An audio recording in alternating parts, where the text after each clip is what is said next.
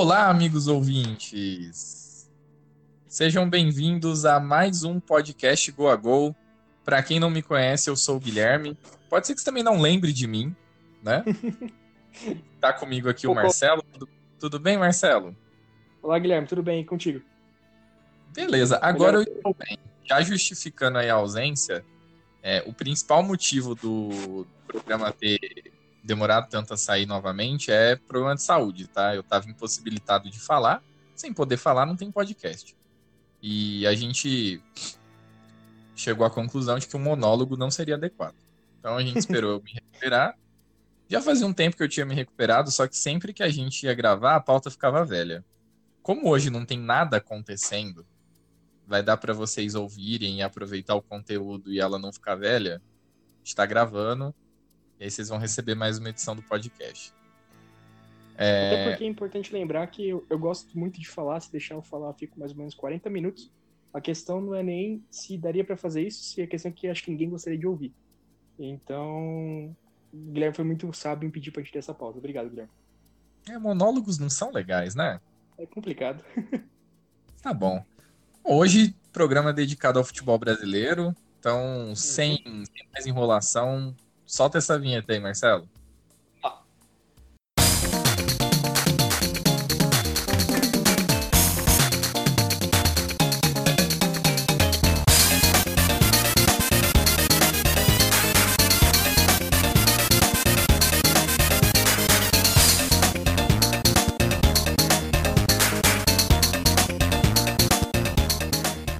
Bom, Marcelo, é, gente tá aí com o Campeonato Brasileiro já rolando, os últimos programas, tirando um programa especial, eles foram em ritmo de Copa do Mundo. Desde então já houveram três jogos. É, o que, que tem pra gente, o que, que tem pros nossos ouvintes aí hoje? O que, que a gente vai falar e trazer para eles de notícia, de análise? Bom, a gente, como você disse, estava totalmente em ritmo de Copa, então muitos nossos programas eram bem recheados de informação em questão de informação tática, de partida. Agora, antes da gente começar a fazer a mesma coisa no Brasileirão, é importante a gente primeiro dar o nosso parecer do que aconteceu, né? Porque foi uma janela movimentada, muita coisa aconteceu no Brasil, muito jogador foi, muito jogador chegou. E é importante que a gente, pelo menos assim, é, parece que foi tudo muito corrido, né? Afinal, aconteceu no domingo, quarta-feira já estava voltando.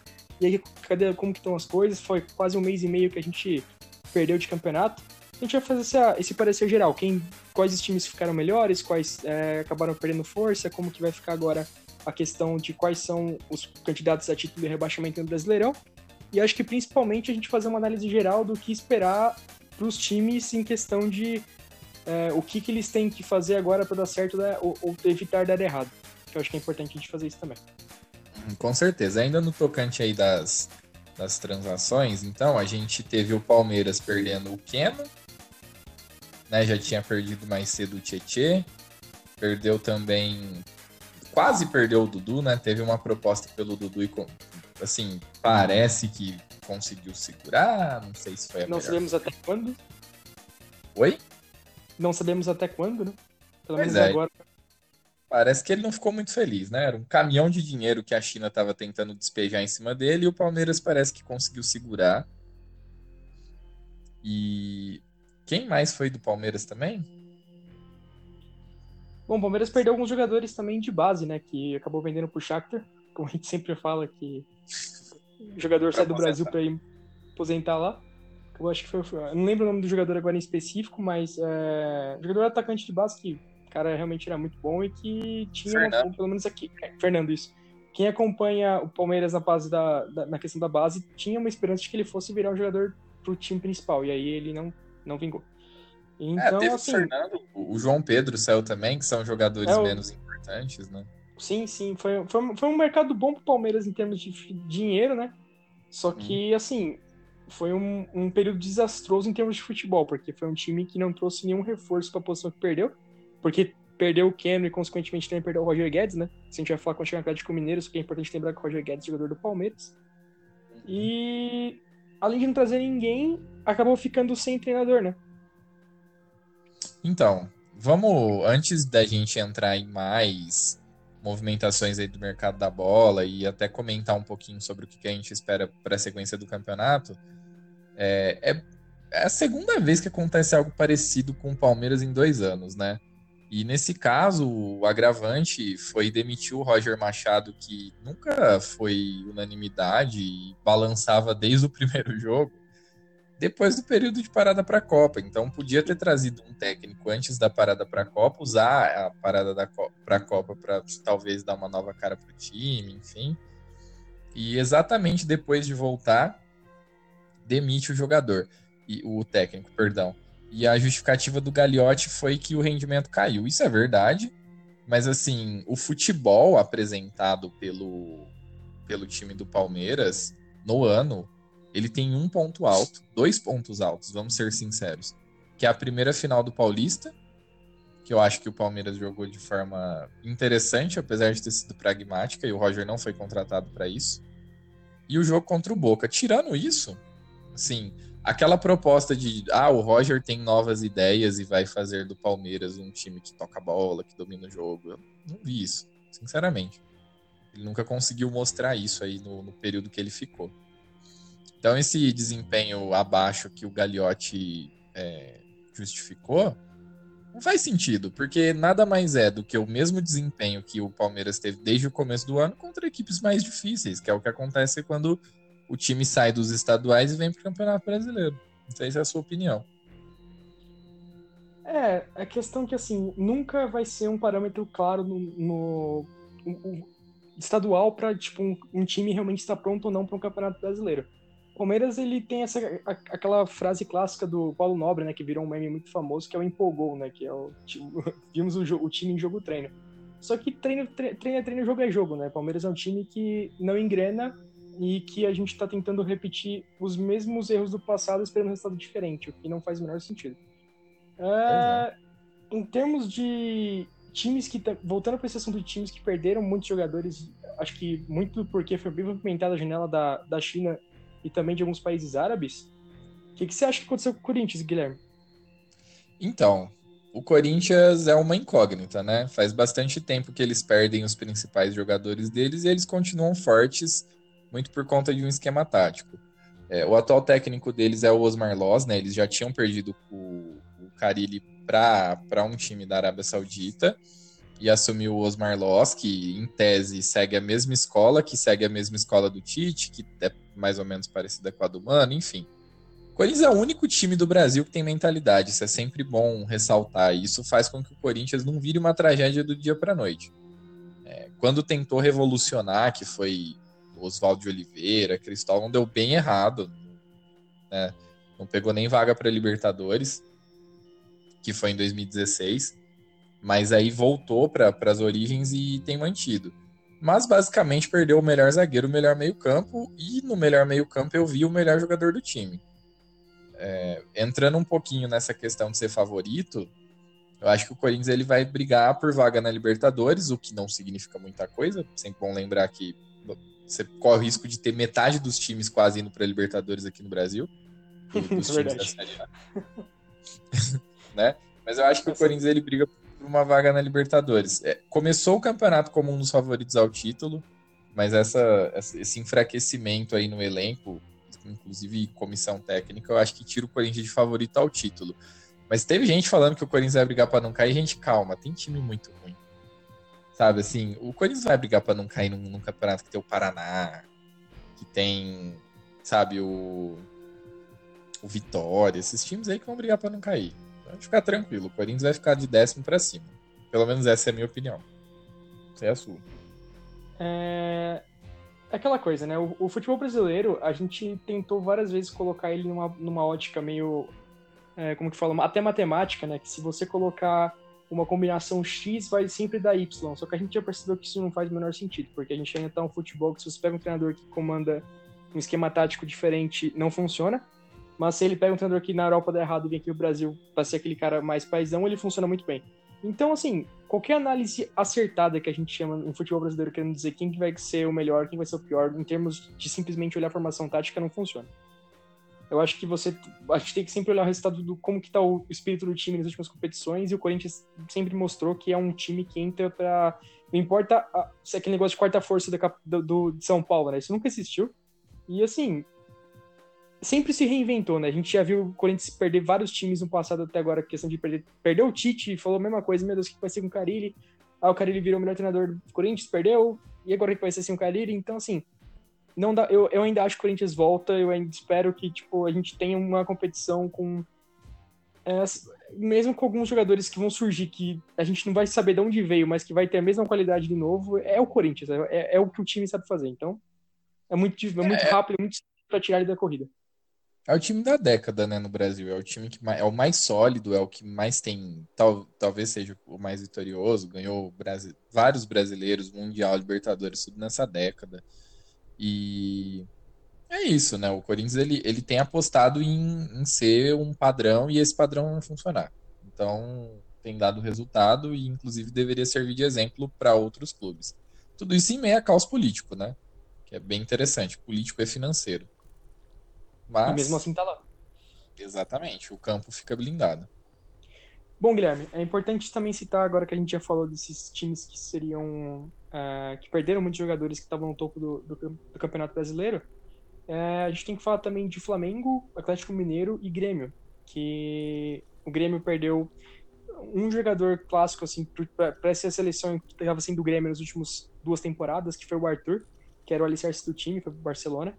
O Flamengo perdeu o Vinícius Júnior, que era um 12 jogador da equipe no momento, acabou indo para o Real Madrid mais cedo. Conseguiu manter o Paquetá, felizmente. E o Atlético Mineiro perdeu muita coisa, né? Perdeu o Roger Guedes, que era o artilheiro até então do time, e não trouxe nenhuma, nenhuma defesa, nenhum, nenhum é, jogador de zaga no seu Juninho que está jogando titular e que a gente sabe que não é um jogador que dá para confiar muito. Então, assim, vendo a questão de como acabou o campeonato, como ele tá voltando, como que você enxerga essas perdas para esses três times? Então, vou começar falando do Atlético Mineiro, que na minha opinião, ele tá descartado da briga pelo título. Calma, torcedor do Galo, não tente me matar. Não tô menosprezando o Atlético, é só uma análise que é o seguinte: o Roger Guedes vinha sendo o principal jogador do Atlético. Não é nenhuma bizarrice. O Roger Guedes ele tem muito talento. Só que já faz um tempo que ele quer jogar fora e fazer o pé de meia. E sempre que a janela se aproxima, ele começa a fazer graça. Foi assim no Palmeiras, depois que ele conseguiu se destacar em 2016, onde ele jogou muita bola. E agora no Atlético, isso estava para acontecer. Mas vinha sendo o principal jogador, especialmente porque ele quer se mostrar para poder ser transferido. E eu não acho que tenha feito boas reposições. A zaga do, do, do Atlético é muito fraca. O Juninho é muito ruim. E o Atlético tem um problema muito sério com, com, com bola aérea, vive tomando gol de bola aérea. É, ou bolas paradas em geral. E assim, eu não, não vou usar eufemismo para falar do Juninho, porque ele, ele aparentemente ele sofre do mal do jogador de time pequeno. Calma, torcedor do Coxa, eu também não quero dizer que o Coritiba é um time pequeno, mas é um time que tem menos pressão. E ele ao ser exposto muita pressão, como foi no caso do Palmeiras e agora no caso do Atlético Mineiro, ele demonstra um certo nervosismo. A última coisa que você precisa de um zagueiro ou de um jogador de defesa em geral é nervosismo, você precisa de segurança. Então acho que o Atlético ele tem totais condições de brigar por vaga na Libertadores, sempre lembrando, é um monte de vaga. E, e deve ficar por aí.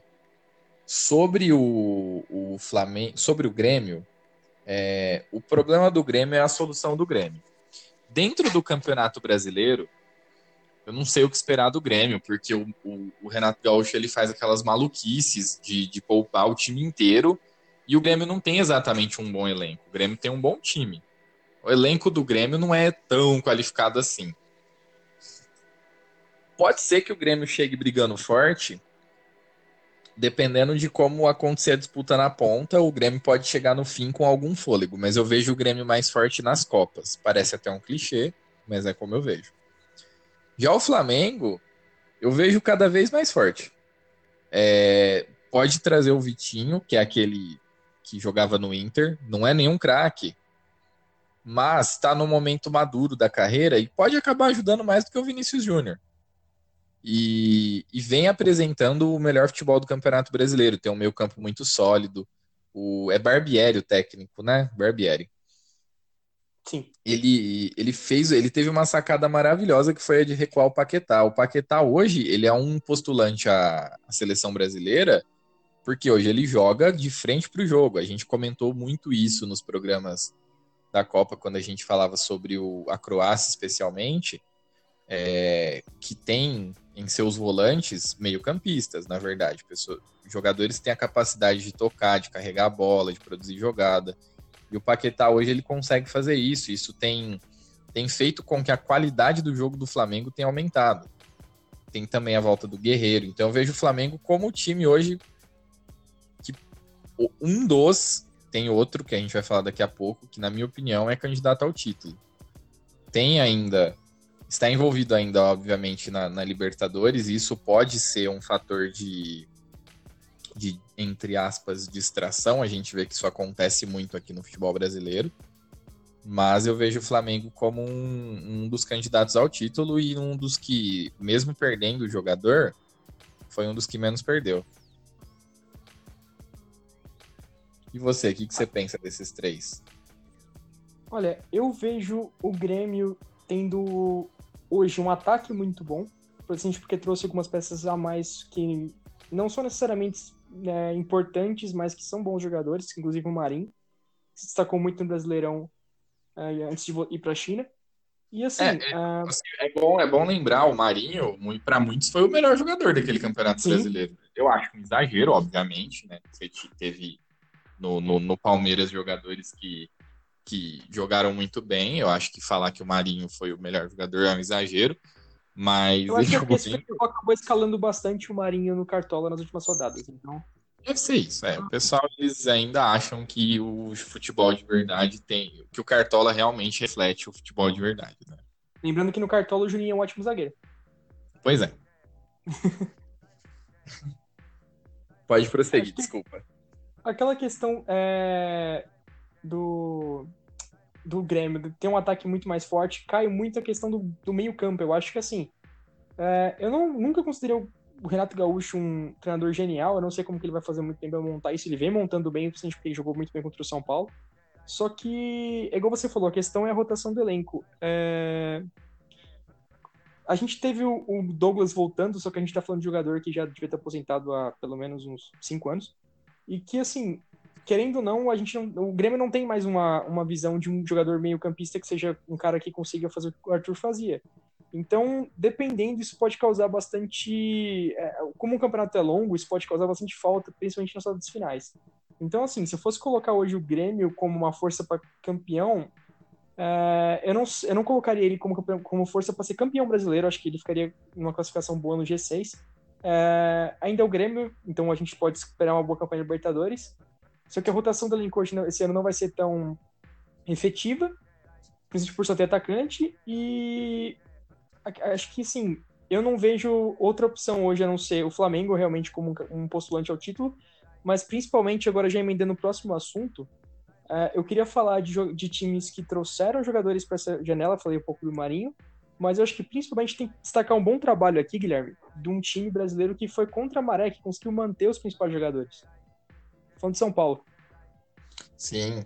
O São Paulo ele foi alvo de bastante meme, bastante piada no, no primeiro semestre, porque era um time que não estava indo muito bem. O Diego Souza deu uma declaração falando que quando isso aqui funcionar, vocês vão ver só. E isso virou um meme gigantesco toda vez que São Paulo perdia. Mas ele estava certo. O time do São Paulo hoje, sob, sob o comando do Aguirre, é um time sólido, é um time que se defende bem. O São Paulo tem bons zagueiros, é, o Arboleda é muito bom zagueiro, trouxe o Bruno Pérez. O São Paulo tem se reforçado muito bem. O Bruno Pérez é um lateral que, apesar de ele vir aqui buscar uma certa recuperação física, ele é um cara que foi, em certa medida, cotado para estar na lateral direita na Copa do Mundo. Que, dependendo de como se recuperar, ele pode ser até encaixado numa eventual renovação aí da seleção. E o São Paulo, hoje, ele demonstra um jogo muito efetivo é, vai entrar numa opinião que eu tenho sobre o, o futebol brasileiro, que é o seguinte: o tal novas ideias, o técnico que, que enxerga o futebol diferente, aquele negócio que a grande mídia vive pedindo, ele é uma ilusão. Ele não existe, ele não funciona. Eu sei que pode ser um duro golpe, mas assim, é uma questão que, na minha visão, é lógica. Não tem como você fazer planejamento de um futebol dominante se você depende de técnica e todos os seus jogadores que são superiores tecnicamente são comprados pela Europa, ou pela China, ou pela Arábia, ou pela Major League Soccer, ou pelo México. Qualquer lugar que tenha um poder financeiro um pouco maior que aqui no Brasil consegue pegar os jogadores brasileiros de talento e levar embora. E não tem como você querer replicar estilos de jogo de times europeus que mantêm a posse de bola e conseguem ser efetivos no futebol, onde a sua técnica é toda levada embora. É muito mais fácil você treinar um time para ele ser fatal no contra-ataque e se defender bem, do que treinar um time para emular, por exemplo, os times do Guardiola. Isso não faz parte da realidade do futebol brasileiro. Então, esse, esse treinador que todo mundo busca, que é jovem, que é estudioso, que vai revolucionar o futebol brasileiro, é muito improvável. Não vou dizer que é impossível, a gente ainda está falando de futebol. Mas eu ainda vejo a receita Carilli muito mais fácil de dar certo do que a receita Roger Machado. Por exemplo, fazendo um comparativo simples. E acho que o sucesso deles é meio oportunista o meu, meu comentário, mas eu acho que o sucesso deles mostra bem isso.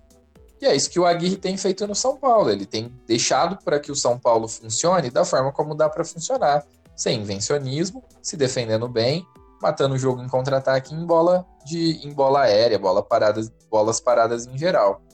Essa é a minha opinião. São Paulo, para mim, é o favorito ao título. Me desculpem o pessoal do cheirinho, mas eu vou justificar.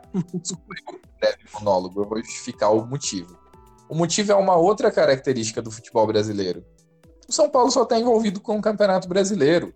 O Corinthians ganhou em 2015 por ter caído precocemente na Libertadores e ter ficado só com o Campeonato Brasileiro.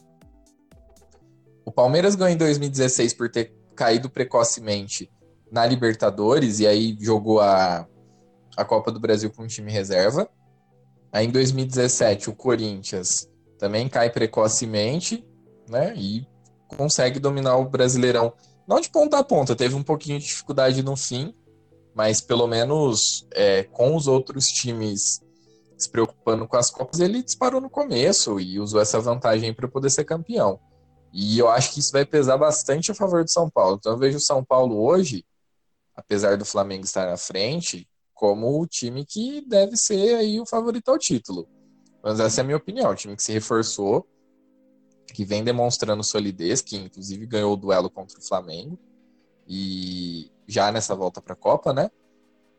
Vejo eles, eles como favoritos. Não sei se você concorda, o que, que você pensa do São Paulo, se você consegue vê o São Paulo como favorito? Dá sua opinião aí.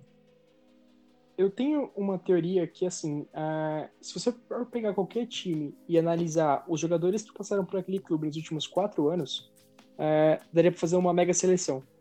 Então, assim, para mim, o maior trunfo de qualquer clube que queira ser campeão e ser um time dominador é conseguir manter ano após ano suas peças principais.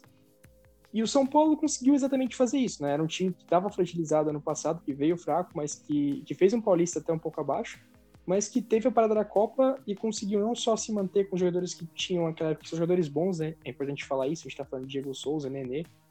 É, perdeu o Cueva, mas o Cueva é, é até um reforço de ter saído. É isso e que aí, eu ia falar. Assim, é, a gente não pode nem citar o Cueva como jogador bom do, do São Paulo, pelo amor de Deus. Mas é importante falar que, assim, é, o maior reforço, às vezes, é você conseguir não perder um jogador. E foi isso que o São Paulo para mim fez. Então, quando, ele, quando você falou esse ponto importante agora, da questão do São Paulo não ter uma competição externa a nível internacional, é, e não ter que se preocupar, por enquanto, com peças de reposição ou, ou com um clube que está em formação, cara, eu acho que assim, isso já é quase 80% de uma boa receita para um título vai esbarrar no Flamengo, porque o Flamengo é, é um pouco, no papel, um time melhor. Só que a gente sabe que no papel não funciona, como eu acabei de dizer agora há pouco. Então vai ser uma corrida interessante. Eu acho que vai ficar entre os dois realmente. É, acho que os, o título é para esses dois, né? Podem haver reviravoltas? Podem. Pessoal, não pega esse programa daqui a 15 rodadas para poder criticar a gente, porque o mundo pode cair, a janela europeia ainda não fechou. Mas hoje, sexta-feira, dia 20, 27, né? Isso, 27 de julho. Pelo atual cenário, os dois favoritos ao, ao título são São Paulo e Flamengo. Dito isso, é, você acha que teve mais alguém além de que a gente já citou agora de Marinho, ou até mesmo, acho que uma, assim, uma contratação que estão falando do Corinthians, do atacante que veio do Real Madrid, ou até o Palmeiras que trouxe mais um zagueiro para ficar no banco.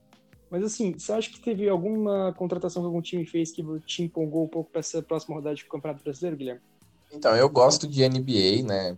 Quem me conhece sabe. Na NBA, a gente tem as estrelas dos times e os jogadores que podem contribuir de alguma maneira, até a dinâmica do basquete é diferente, né? A gente chama de role player, que são aqueles jogadores que entram, jogam um pouquinho, saem, coisa e tal. E tanto na contratação do Corinthians como na do Palmeiras, eu chamaria esses, esses jogadores de role players. Aqui a gente chama eles de compor elenco, né? Bom, é, é isso. Eu não vejo não vejo esses jogadores fazendo a diferença para esses times não, mas podem compor elenco, não são também não são tragédias, são jogadores que podem contribuir de alguma forma. Eu não conheço nenhum dos dois. Eu fui depois de anunciadas as contratações, eu fui buscar algum material sobre eles e parecem ser jogadores ok. Eu só não entendo muitas vezes por que buscar estrangeiros médios. Você, você entende isso? É, é, essa é uma dúvida que eu sempre tive comigo. Para que ter estrangeiro médio? Se for para ter alguém estrangeiro, é melhor você pegar o cara que tá se destacando em algum campeonato, não um cara para compor elenco, porque, né? É. A gente sabe que a Argentina não traz carne pro churrasco, então para quê? Pois é, dá pra. Eu, e eu acho isso danoso, na verdade, porque só para compor elenco, põe alguém da base. A gente tem que Você lembrar pode... bastante que o Palmeiras fez isso em, uma, é, em nível exponencial, né? Quando trouxe cinco para compor elenco. Você lembra de algum deles? ah, o Cristaldo, ele. Cristaldo ficou mais famoso ele pelas piadas do Instagram, que ele fazia no Instagram dos outros, né? Isso, ele era Mas, engraçado. Assim, em termos de futebol, foi, foram cinco que acho que tem menos eh, mídia do que vários outros. Assim, o, o Palmeiras é um clube que tem muito essa história de é, jogadores que quando você pega da década passada que jogaram no Palmeiras, você fala, meu Deus, que, como que isso aconteceu, né? E ah, é bom lembrar agora, agora há pouco, Você citou agora há pouco sobre montar seleções com o elenco dos clubes. O Palmeiras da década de 2000 você monta a seleção dos horrores, né? Exatamente. Porque assim, ó, dá para escalar mesmo, hein? Ó, se dá para você colocar, pelo menos de uns tempos para cá, Deola, o Eldinho, é, aquela zaga que caiu, que era Alexandre e Thiago Matias. Você pode pegar o Lúcio Vagabundo, é o pior lateral do mundo. Mas é que ele foi bem no Grêmio depois, né? Mas ficou com a pecha. Sim. Da, aí do meio para frente, nossa. Dá até preguiça de citar. Mas dá pra. Assim, eu só sei de uma coisa, cara. Eu, se eu te fosse montar uma seleção de piores da década passada, até eu, eu colocaria o jogador dessa década como capitão do time estrela máxima, que seria o Betinho. eu acho que o Palmeiras tem que buscar a contratação dele urgente. Ele mesmo já falou que vai ser o cara que vai fazer o gol do Mundial. Então, é importante citar que o Betinho foi a maior exemplo de um jogador que ganhou um campeonato por causa de uma bola, sem nunca ter feito mais nada. Então, assim, é, uma notícia engraçada para trazer para cá, mas isso que você falou é muito, muito verdade. A gente tem muitos jogadores que estão vindo para cá para cumprir elenco nessa, nessa rodada. Perdemos muitos jogadores que, são, que foram bons e chaves para certos times. E assim, é, depois de passar um mês vendo o campeonato do maior nível mundial, a gente está tendo que ver cenas como o Rato invadindo o campo do Vasco e o cara acertando a bola no, no drible na própria cara. Então, é isso. é o que temos para agora. Pra quem não viu esse vídeo do. Acho que é Renato o nome dele, eu esqueci o nome dele agora. Eu vou, vou colocar no, no, no Twitter do, do Goago. A gente tem um Twitter. Qual que é o. Qual que é o como que faz para seguir o nosso Twitter, Marcelo? É só acessar o arroba Goago Podcast. Isso aí. Então vai ter o vídeo lá do. Do. dessa pérola do futebol brasileiro. É, Bom, gente. É, esse foi o programa de retorno. A gente vai fazer uma coisinha um pouquinho diferente agora, que é responder três perguntinhas que nos mandaram, que a gente pediu, é, a respeito do, do, do, futebol em si. Duas são da Ana, uma, uma foi a respeito do Neymar. É, se agora, no pós-Copa, se dentro do Paris Saint-Germain o Mbappé vai ser a, a estrela e o Neymar protagonista. Qual que é a sua opinião sobre isso, Marcelo? Depois eu dou a minha resposta. Eu acho que o futebol é movido a dinheiro, principalmente. É, títulos feitos em campo são legais para a história, pelo que a gente comenta na roda de bar. Só que para um time do nível do Paris Saint-Germain, para falar que protagonismo vai ser trocado, o Mbappé deveria estar tá gerando mais dinheiro que o Neymar a nível mundial. Eu acho que isso ainda não acontece, principalmente porque até quando o Neymar vai mal, ele continua virando manchete, né? Então, assim, eu não vejo hoje. Você viu que novamente virou o ano e o assunto da coletiva da estreia do novo técnico foi o Neymar. Então eu não vejo o Neymar, mesmo com perdendo a Copa para o Mbappé em termos vai, é, metafóricos, porque ele não perdeu para a França é, exatamente, eu acho que o Neymar continua ainda como figura central. Vai precisar de muita coisa para os caras fazer errado para realmente se tornar uma, uma figura abaixo do Mbappé. É, a minha opinião ela vai nesse sentido. O protagonismo no ponto de vista de, entre aspas, dono do time continua sendo o Neymar. Para mim, o Mbappé é mais jogador, já havia dito isso no, no, no programa anterior. E tecnicamente falando, para mim o Neymar hoje ele não é, ele não é protagonista. E é. então assim, dependendo dependendo de como você quer encarar essa situação, você, as duas respostas cabem, tanto sim quanto não. Ficou uma coisa meio meio dúbia, mas é isso. Para mim, tecnicamente o Mbappé vai ser destaque. Apesar do Neymar ficar com aquela, aquele negócio de voltar, pegar a bola, ficar prendendo, tentando, né, mostrar ele que ele é o dono do time, exato, ser pouco objetivo. Porém, realmente, o, o dono do time vai querer que o Neymar seja o protagonista. A outra pergunta que ela fez foi se foi logo depois do, do jogo de retorno do Corinthians no Campeonato Brasileiro após a Copa, onde o Cássio pegou tudo, se o resultado poderia ser alterado é, estando o Cássio no lugar do Alisson? Eu vou começar respondendo essa, que eu acho que não. Eu acho que os dois são do mesmo nível. Vai parecer oportunismo a, a gente estar respondendo essa pergunta agora, mas o Cássio falhou feio contra o São Paulo. Inclusive, o, o Corinthians perdeu para o São Paulo, com o Cássio falhando feio, mas a questão não é essa. É, o Cássio ele sai muito mal do gol, é, é muito fácil assim, se você procurar, tem muito gol que o Cássio toma com bola invertida e ele não sabe o que fazer. E, e, dentro de uma Copa do Mundo, isso é algo bem explorável, especialmente para algumas seleções que vivem de bola aérea. Então, parece que eu estou dizendo que o Cássio é ruim. Não, nem o Cássio nem o Alisson são ruins. Só que eles não são. É... O Brasil foi eliminado pela Bélgica. Eles não são o, Courtois, o Courtois. Então, assim, eles não, não são jogadores que decidiriam o jogo como goleiros, como foi o caso do Courtois. O Courtois segurou o Brasil, decidiu o jogo. Talvez se não fosse o Courtois, o Brasil poderia ter até virado. E eu não vejo na figura do Cássio nem do Alisson isso. Estendendo um pouquinho, o meu goleiro na Copa seria o Ederson. Mas também não é tão mais goleiro assim do que o Alisson e do que o Cássio. Qual é a sua opinião, Marcelo? É, o Cássio ele é um goleiro que, assim, ele ganhou uma Libertadores e um Mundial pelo Corinthians jogando muito, né? E, assim, só pelo que ele fez naquela época, aquela temporada, é um goleiro que tem que criar a titularidade do Corinthians pro resto da vida, isso a gente não discute. Só que, e, mesmo durante, analisando a carreira dele daquele tempo para cá até hoje, é um goleiro muito inconstante.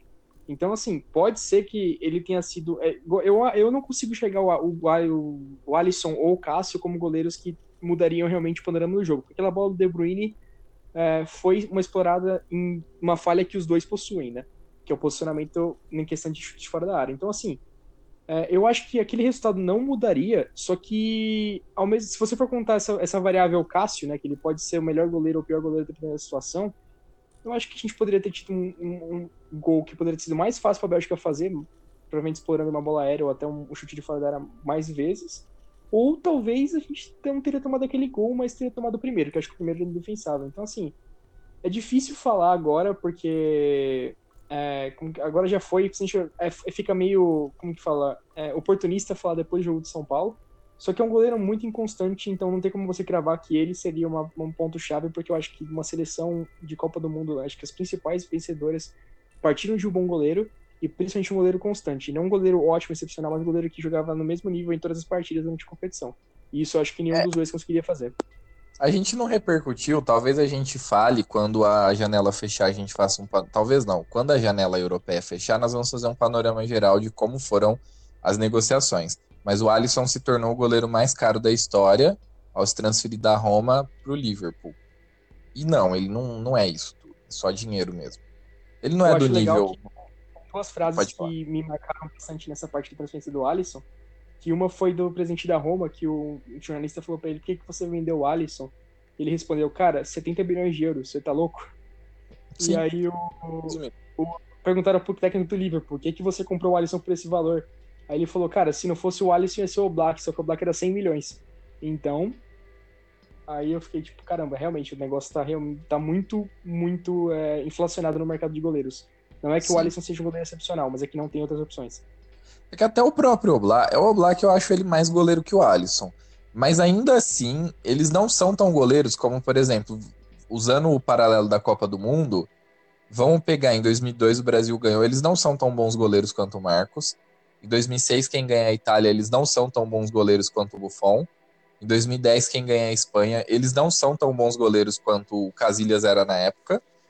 E em 2014 quem ganhou foi a Alemanha. foi a, a Alemanha. Eles não são tão bons goleiros quanto o Neuer. E eles não. O Oblak talvez seja do nível do Loris. Acredito que seja. Mas o Alisson eu não vejo como do nível do Loris. Dos últimos campeões, o Loris é o mais fraco. Sim. Acredito que você concorde, né? E, então mostra que assim, ele não, não, ele, ele não é um super goleiro, nem ele, nem o Oblak. E também mostra, mostra como que essa geração desse ano tá fraco em relação a goleiros, né? Pois é. Que os goleiros que eu citei. É, o Courtois é jovem, né? O, o Neuer não chega a ser tão velho também. E, mas realmente, assim, a gente já, já esteve mais bem servido de, de goleiros que realmente fechavam o gol. O, eu gosto bastante do Ter Stegen também, eu acho ele bem interessante. Ele é um goleiro. Ele é, ele é do estilo bem seguro. Eu, acho interessante, ele também é bem jovem. O Leno foi para um clube da Premier League, foi para o Arsenal. Para que time Caramba. que o Leno foi? Eu não, não cheguei nem a ver essa transferência. A, a, a gente vai comentar disso melhor é. no panorama geral das transferências, mas o Leno, ele, ele era goleiro. Ele era goleiro do. Ele era goleiro na Bundesliga e ele foi para a Premier League. Eu só não sei dizer para que time que ele foi, mas a gente traz isso, essa informação. E a outra pergunta foi do meu amigo Luiz, mandou pra gente, perguntando pra gente qual que é o melhor jogador em atividade no Brasil. E assim, não dá nem para dizer que eu fiquei em cima do muro, porque eu não faço ideia do que responder. Você quer tentar responder? Nossa, essa pergunta é, é uma pergunta capciosa, cara. Caramba, o melhor jogador de antiguidade hoje no Brasil. Olha, eu sinceramente diria o Rodriguinho, ah, que já Só saiu. Que não tá mais. É, esse é o problema. É, eu diria o Rodriguinho porque é, era o principal jogador do atual campeão brasileiro, foi bem importante no, no Paulista novamente é, foi bem importante na Libertadores, competições onde o Corinthians duas vezes foi campeão, né? Paulista brasileiro. E tá bem na Libertadores. Então eu diria o Rodriguinho. Mas com a ausência do Rodriguinho, a gente tem jogadores, às vezes, que jogam bem três semanas e depois dão uma caída, ou jogadores que a gente tem muito pouco para poder avaliar. Fica bem difícil responder essa pergunta.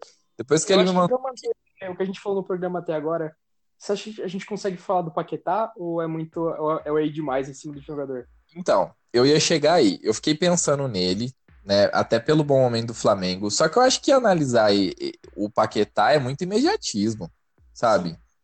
Eu acho que assim, é.